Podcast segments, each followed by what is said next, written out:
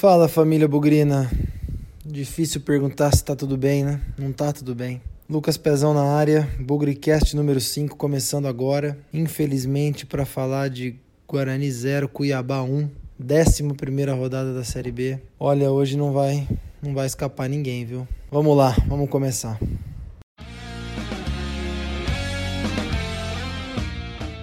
Gostaria muito de começar falando da vitória do Guarani, mas sendo um pouco egoísta, vou falar um pouco da vitória do Bugricast. Léo fazendo um trabalho espetacular aí na produção dos áudios e disponibilizando o Bugricast no máximo de plataformas aí. Colocamos no YouTube agora, então você que está ouvindo o Bugricast saiba que também está disponível no YouTube. Então vamos relembrar: Spotify, SoundCloud, Deezer e agora no YouTube. Com todos esses canais, nós já conseguimos aí desde que o programa começou, desde que o projeto está de pé, mais ou menos aí cerca de 400 ouvintes. Então, nesses quatro programas até agora. Então, o trabalho está crescendo, está muito legal e estaria mais legal ainda se o Guarani ajudasse. Mas como a gente tem que fazer aquilo que está na nossa mão, o Bugricast segue firme e forte. Lucas Pezão aqui e Léo fazendo o trabalho na organização das, dos áudios. Valeu, galera.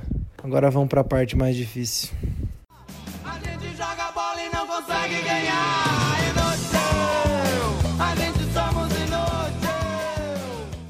Até porque não tem vitória para falar do Guarani hoje, né? Eu acho que foi uma das partidas mais horríveis que eu já assisti do Guarani nesses mais de 30 anos de brinco de ouro. Eu nunca vi um time tocar tanta bola para trás. Eu nunca vi um desinteresse tão grande de jogadores profissionais. Olha que o Guarani já fez campanhas horríveis. E conversando com meu grande amigo professor Mariolani na arquibancada, na Vitalícia, eu acho que as coisas fazem sentido. Esse time que nós estamos enxergando em campo hoje, que a gente vê pela TV, que a gente fala aqui no Bugricast, nas redes sociais, é o time que tem a pior campanha da história do Guarani, passadas 11 rodadas de qualquer campeonato, desde que o Guarani passou a ser um time profissional. Vocês entendem o que eu estou falando? Em 11 jogos, 11 jogos, mais de uma dezena, o Guarani tem 6 pontos. Nunca isso aconteceu. Em 10 jogos, o Guarani já teve 6 pontos. Em todos eles, em algum, por algum motivo, o Guarani conseguiu se recuperar, fez campanhas horrorosas. Até aquele time de 2013 que caiu em último lugar no Campeonato Paulista, teve uma campanha melhor nos primeiros jogos do que essa. Fez mais pontos. Então, o que está diante dos nossos olhos, montado pelo seu Fumagalli, montado pelo seu Marcos Vinícius, liderado pelo seu Palmeiron, é estatisticamente, não é o pezão que está falando, não é a imprensa, o torcedor de arquibancada, são os números. É o pior Guarani em 11 jogos de qualquer campeonato da história. Então, se a gente está enxergando hoje em campo Vitor Feijão, que não consegue parar de pé, se a gente vê Éder Luiz e o seu cabelinho pintadinho, eles fazem parte dos pior time do Guarani para um começo de campeonato. Guardem bem isso. Guardem bem o que representam as decisões de Fumagalli ao renovar contrato com Rondinelli e agora tem que encontrar um jeito de pôr esse cara embora, ao renovar contrato de Ferreira, ao trazer Éder Luiz, e aí vocês podem completar com os jogadores que vocês quiserem, porque a lista não tem fim, a lista é enorme. Esse é o trabalho que eles fizeram. O pior time do Guarani em 11 rodadas de qualquer campeonato do profissionalismo. É difícil falar do time em campo nesses 90 minutos contra o Cuiabá, porque a gente não viu nada. A gente não viu um time, a gente não viu chute a gol, a gente não viu jogada. Tudo aquilo que pareceu que o Guarani tinha um propósito de jogo lá em Ribeirão, fechadinho, jogando no contra-ataque, não parece que o time evoluiu. Eu acho que o Roberto Fonseca errou, errou bastante hoje. Eu não entendi a saída do Igor Henrique, que é um bom passe no meio de campo. Eu entendo todo o apelo que o Ricardinho tem, mas hoje o Ricardinho é um jogador que dá passe para trás mais do que dá passe para frente. Se a gente quisesse, dava até para colocar o David, o Igor Henrique e o Ricardinho. Porque Guarani não tem saída de bola. São três jogadores, dois, vai, o David não tem, que podem dar algum passe. Agora, o Ricardinho precisa acordar e dar passe para frente, precisa carregar um pouco o time. O seu Badi, que vergonha.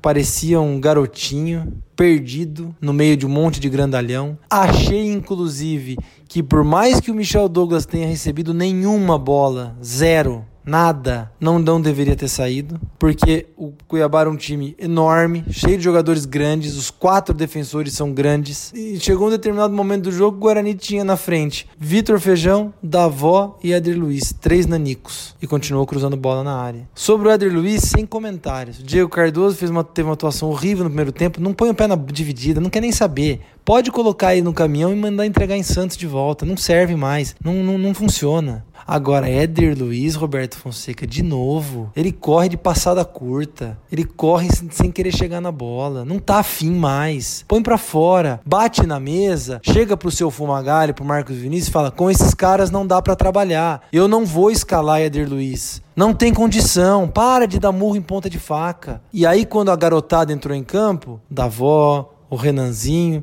o time teve mais agilidade, mais mobilidade. Que coisa, que surpresa. Vitor Feijão, tomamos um gol numa imprudência do Vitor Feijão na lateral da nossa área. Quase tomamos um outro porque ele fez bobeira lá na frente. Vai insistir, já tá claro. Eu imaginei que o Vitor Feijão poderia ser um jogador útil. Não serve, não adianta insistir. É porcaria. Nós temos que colocar essa molecada para jogar. E vou dizer mais: eu não deixo da voz de centroavante. Abre ele de um lado, abre o Renanzinho do outro, já que a moda é jogar nesse esqueminha, né? Com os tais, tais dos extremos. Deixa o Michel Douglas lá e põe esses moleques para correr. Agora, não tem condição do jeito que tá, com esse monte de velho cansado, não tem condição. O time não tem estrutura física.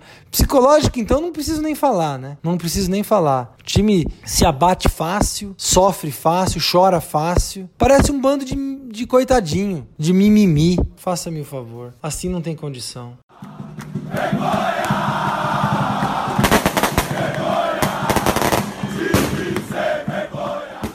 Não, e, e, o mais triste disso tudo, derrotas acontecem, time joga mal acontece, vitória jogando mal acontece. É que se nada drástico acontecer, e drástico não é assim, ah, nós precisamos dar um choque no elenco, nós vamos contratar um técnico que é motivador. Não, é drástico. É presidente renunciar, é Fumagalli pedir para sair, é trocar os, um monte de jogador de novo, é tudo isso ao mesmo tempo. Se nada drástico acontecer, pessoal, nós vamos voltar para a Série C. Série C que nós levamos cinco anos para sair. A Série C que nesses cinco anos, em quatro, a gente nem pro mata-mata do acesso foi. Que lá para setembro, outubro, setembro, a gente tava de férias. Série C que não passa na TV. Série C que joga com times medíocres. Não que vão ser muito diferentes do pior time da história profissional do Guarani, dito pelos números que a gente tem hoje. Nada muito diferente disso. Seu Fumagalli, aquela bola que você guardou lá na sua casa, do 6 a 0 contra o ABC, a virada que nós tomamos 4 lá e fizemos 6 aqui, não vai servir para nada. A não ser pro seu troféuzinho pessoal. Porque a sua carreira profissional como gestor de futebol, sei lá que nome você quer dar, tá enfiando o Guarani na Série C. Então você pega aquela bola lá, olha para ela e fala assim: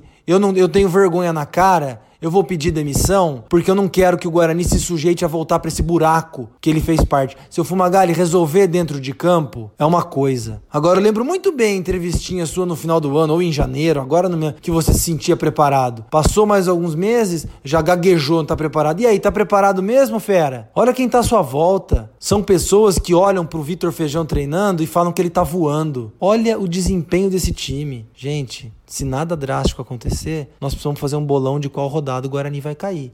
Porque tá todo mundo mais uma vez preocupado com eleição, em formar chapa, em comissão eleitoral, e pedir eh, juntar grupinho para fazer intervenção disso. E o Guarani? Como é que fica? Como é que tá o povo hoje aqui ouvindo o Bugrecast ou qualquer outro ou qualquer outro canal de comunicação? Como é que eles estão em casa? Tão felizes? Sabendo que vai voltar para a série C? Tudo de novo? Precisa acontecer alguma coisa drástica. Se não acontecer, é só de tentar adivinhar que rodada vai cair, porque vai cair. E aí, não adianta fazer festa para anúncio de camisa nova, não adianta fazer promoção do sócio torcedor, não adianta tentar engajar a torcida de outra maneira, que com mediocridade nós não aguentamos mais. Esse é o ano que o Guarani, em tese, teve mais dinheiro de todos os outros recentes. Série A1 do Paulista, Copa do Brasil, Série B do Brasileiro. A gente não tem essa temporada há sete anos nesses campeonatos. E aí, justamente quando a gente tem uma temporada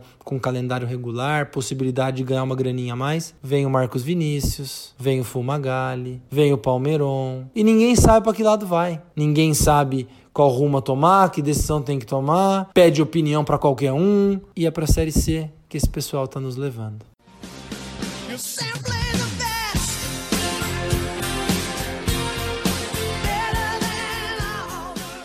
Difícil falar em bola cheia hoje, hein, turma? Muito difícil. Eu vou mais uma vez dar um, dar um reconhecimento especial, dar o bola cheia pro David Volante. Achei que fez mais uma grande partida, perdigueiro, desarmando, teve cãibra, saiu, injustamente, poderia ter ficado ali, ter tirado o Ricardinho, que não agregou absolutamente nada hoje. E novamente eu quero fazer uma menção ao Luiz Gustavo, baita zagueiro, cabeça erguida, tempo de bola, mas hoje, mais uma vez, o bola cheia vai pro David com muito merecimento. Esse cara tá dando a volta por cima, em meio a todo esse chorume em campo, o David tá se sobressaindo e o Luiz Gustavo também.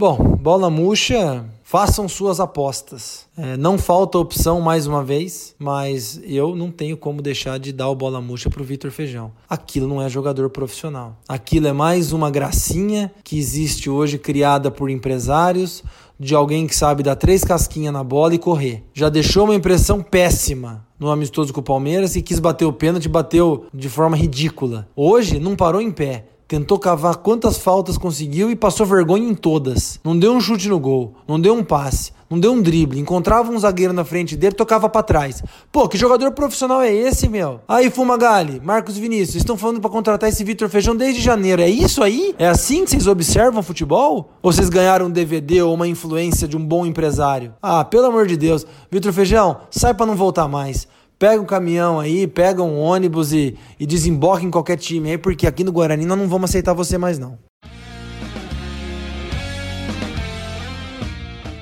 Eu acho que esse foi um dos bugricasts mais complicados de fazer, porque eu também tento manter educação, tento manter o nível um pouco. Como torcedor é muito difícil, mas o que nós assistimos hoje, eu volto a dizer, estatisticamente não é o Lucas Pezão que está falando isso, não é o torcedor. Estatisticamente, esse é o pior time da era profissional do Guarani nos primeiros 11 jogos de qualquer campeonato que o Guarani disputa. O Guarani disputa torneios profissionais há décadas. Campeonatos paulistas, brasileiros, Copa do Brasil. Escolhe aí. Taça de prata de brasileiro, é, Série A2, vai falando Série C.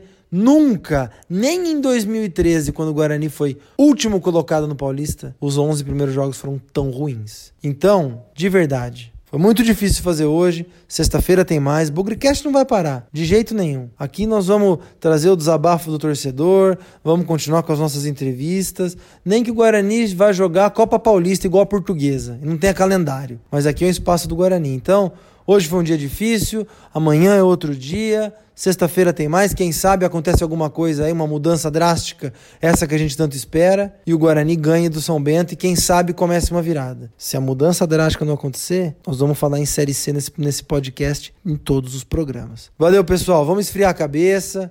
E vamos lembrar, não precisamos descontar isso em família, família vem sempre em primeiro lugar, amigos, cabeça fria. A gente tem que fazer o que está no nosso controle. Infelizmente, se o seu Fumagalli, se o seu Marcos Vinícius, o Palmeirão e todo esse conselho de administração sem vergonha que a gente tem estão ouvindo esse podcast, o que está no controle deles é fazer um Guarani melhor. Se não estão sendo capazes, pega o boné que é mais digno.